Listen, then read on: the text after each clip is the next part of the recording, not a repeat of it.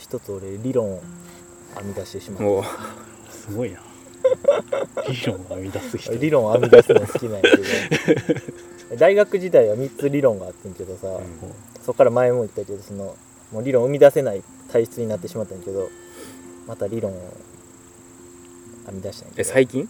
最近。ここれ最近見つけた発見。すごいこれね、まあ名付けて甲子園理論お支援理論ほうなんか甲子園に行くさ強豪校ってさ結構波があるやんかトレンドというか。あああるね。まあ大阪が分かりやすいけど、まあ、PL が最初強かったけどうんその後金光八尾とか出てきたりとか履正社があ出てきたりとか。で今また大阪桐蔭うん。で PL はもうなくなったんかなうんやけどな、うんうん。あそうなんやとかでさいやその強豪校じゃあ今弱小校やとして、うん。でどうやったら強豪校になれるかうん。っていう話って結構面白くてさあのじゃあなるためにじゃあどうしたらいいかって真面目に正面から考えると、まあ、練習力を強強化するとか、うん。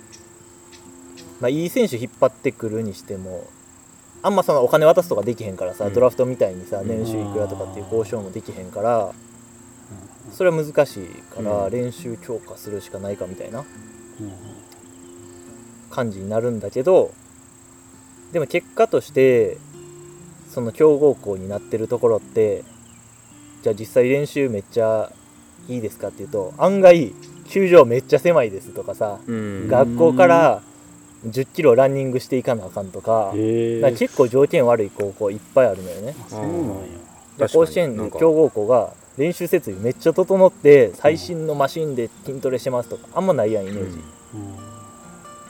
じゃあ何がそれを決めてんのやっていう話。うんうん。うんで、まあ、これ実は経済学でシグナーリング理論っていう理論にもなってるんやけど。えー あれ？俺生み出してないあのーいやそうやねんな。後からでもあそれと一緒やなってなってん。ああなるあほど。そうさっきの東博樹の話じゃないけど 俺はこの自分で考えて生み出したんやけどもう先起こされてた。先に起こされてた。あるあるある。あるで。あるある。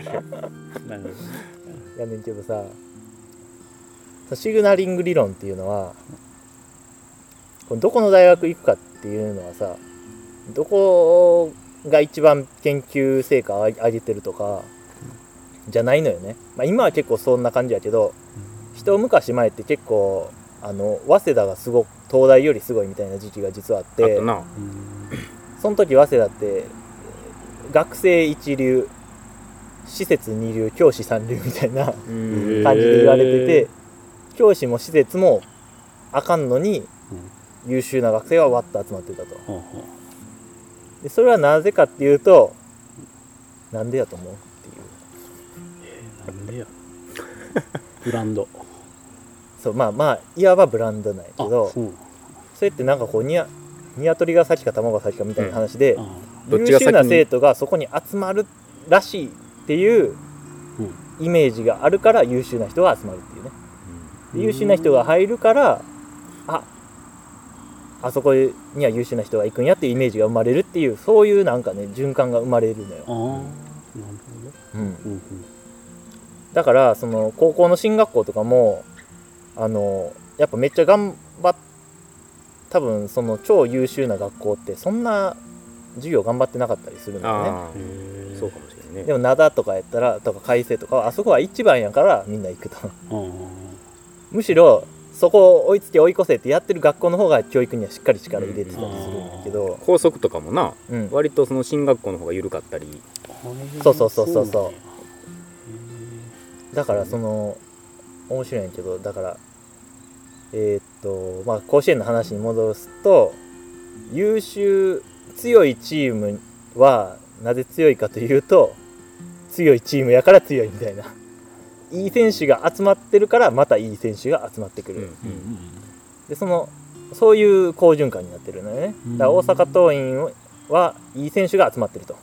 あそこ行ったら甲子園に一歩近づ出やす出る確率が高い、うん。だから大阪桐蔭に行きたい。でプロからも注目が集まりやすい。っうん。ていうもうループに入って、うん強くあり続けられると。うん。でこれ一回落ちるとまた上がってくるのは難しいんやけど、うん。っていう話でだ真正面からその練習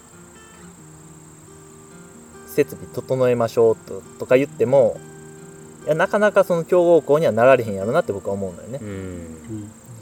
うん。うん。じゃあどうやったらなれるかっていうとボカンと一発大金星を上げるしかないのよ。うん。だから公立し高校の済美が済美やったっけ？佐賀北とかね。うん。が優勝すると甲子園で。うん。あ一回もしょぼいメンバーやけどもなんかこう独特の戦法とかでバーンって一回頭突き抜けたら、うん。それがシグナルになってあとは次から次からいい選手が集まってくると。ああなるほどね。だからその地方創生競争これっていろんな問題を考えるときに結構この枠組みは使えてその大学にしても例えば慶応の SFC とか成功してるんやけどああいう新規学部とかが生まれてそこに人気がわーっと出るってあんまりないのよね。うん。新しい学部生まれても結局あのまあ俺その新しい学部に結構飛びついたたちなんやけど。うんあんまりなんやろそれが名門っていうブランドにはなかなか育たへんねんけど、うん SFC は結構早い段階でポンと頭飛び抜けたそれは変な人ばっか取ったのよね。ううん。ん勉強できるやつじゃなくても変なやつばっかうん取ってで学生生活の間ももう何でもしろと企業でも何でもしろっていうのを、うん。あんま知らんけどね詳しくは知らんけどおそらくそういう風な方針でやったら SFC 出身ですって言って起業する人とかうん。NPO 立ち上げる人とかバンバン出てくる。うん。これが23人出てきたらもうあとはそれを追ってああそこに行けばそういう人たちと出会えるんやとかそういう先輩とつながれるんやっていういい循環が生まれるから実はその面でこの設備を整えようとかっていうんじゃなくて一点突破なんよね。うん。あでそれが起点にな旗印になっていい循環が回り出すっていうのが甲子園理論。あーなるほどねだからへ強豪校作るならそういう佐賀北みたいにボーンとなんか勝つかあるいは大スター選手を一人無理やりど何としても引っ張ってくると、うん大谷君を引っ張ってくるー、うんうんなんかそういうことが、とかまあ桑谷監督になってもらうとかね。うん例えば。そういうトリッキーな一点突破っていうのがそういう流れを生み出す。んなんか意外とそういう成功法は難しいんじゃないかなって思うそれなんかそあの福島の聖光学院って、うん。うん結構まあ去年今日今年は出れなかったけどそれまで結構もう10年近くうん。出てたんだけどそれ前は初めて10年前に11年ぐらい前に出た時は甲子園で初めて出てうん。0対20ぐらいで負けた。負けたけどそれに感動したって人が入ってきて、甲子園それからもう出続けるようになって他県から聞くようになって。わすごい。なんかそういへうー。そういうパターンもあるよああ甲子園理論だ。負けで感動してそういうことやね、甲子園理論。甲子園理論うん、やなまあそういうシグナルがね。そう、うん。で前のその地方創生とか町づくりもそうなんだよね。そうやな。うんそれはあそこいい町やなっていうのは、うんいいお店がポンと一個たできんのよ、うん。ねこれ不連続に。うん。今こうやって連続してじわじわ盛り上がるんじゃないとポーンとこう得意点ができて、それがシグナルになって似たようなお店がわーっとあそこで僕もやりたい、うんだからこう全体でねこういい街にしようっていうのは、まあ、やったらいいんやけど意外とそうやね。あのもうこの人呼んできてここに店舗作ってほしいってお願いするとか、うんうんそういうのが風穴を開けるんちゃうかなっていううん気がして。る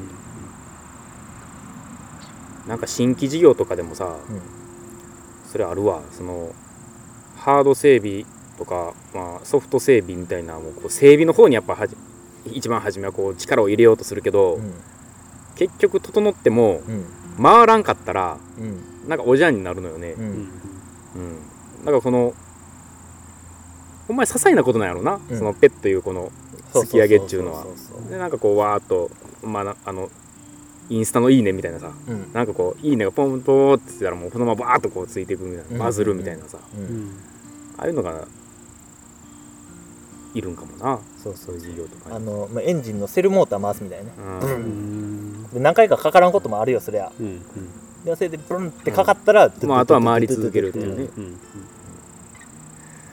いやーそうやな。それはそうだね。そのエンジンの歯車をこう手で押しててもそれはもうは離したら止まっちゃうからみたいなね、うん。カービンを手で押してても、うんこれね結構いろんなことがそういう目線で考えると、うん。ちょっと違うなんか対処法とかっていうのも、ね、そういうハードの整備もね、なんかこう変なイベント一発やるとうん。うんそれでガッと注目集まってうん。いい流れができたりとか、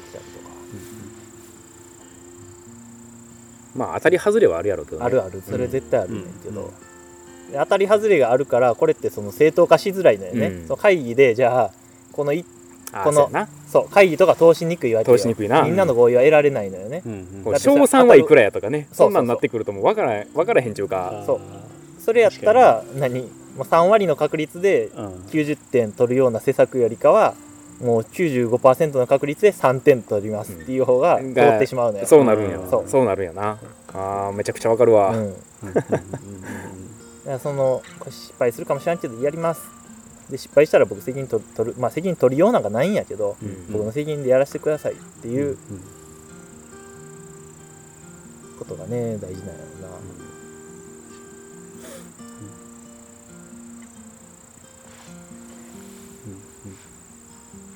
すごいな甲子園理論。甲子園理論すごいでしょ。うん。なんかもうひっくり返すでしょ、うん。なんかその絶対その進学校とかもさ進学校になろうとしてさ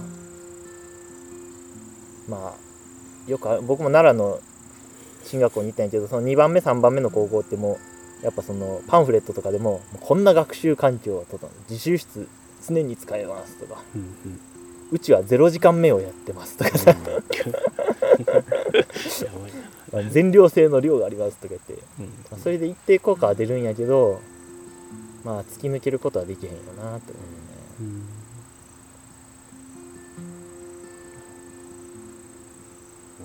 そういうのがおもろいな。ロジカルじゃないのよね。まあロジカルっちゃロジカルなんやけど。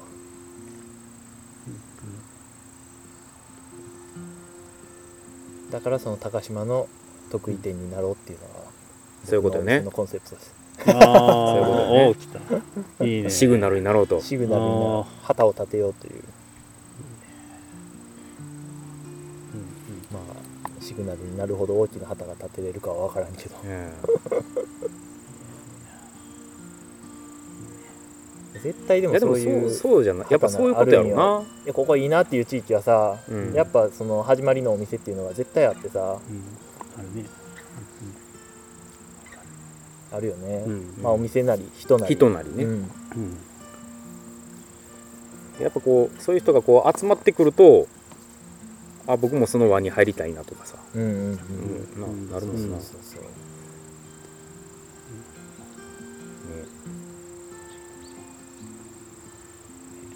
あのね栃木の黒磯にある正蔵カフェもねやっぱ正蔵さんがあそこで作ったからなんかあんな何の普通のもう寂れた街がなんかあんなおしゃれな店がこう集まるような街並みになってう。ん。るなんでだろうって言ったらやっぱ正蔵さんがうん。ねいたからだよね。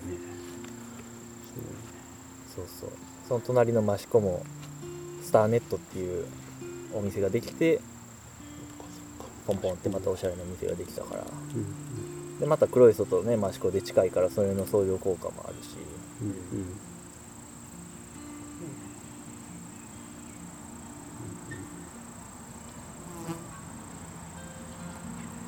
いうねなんか得意点を作るっていうことになんか行政もお金を使ってくれるといいんやけどうん。まあ難しいやろうね。なんかその黒磯にさ前も言ったかな。めちゃくちゃおしゃれな図書館があってさガラス張りでなんかもうスタバみたいなうん。カフェも入っててもちろん、うん。おしゃれな蔦屋書店みたいな図書館があってさ、うんもうそれがあるだけで移住したいって思うけどな俺やったら。違うね。でもまあ高島でそれをやろうとするといやその図書館どこに建てますか？アド川ですか？今津ですか？みたいな、ああそこの好きねですか？みたいな話になって結局できへんのやろうけどね、ちなみになんなら今図書館減らしましょうっていう話になってアド川と今津だけにしましょうっていう話が出てるしうんね。おそうなんや。うん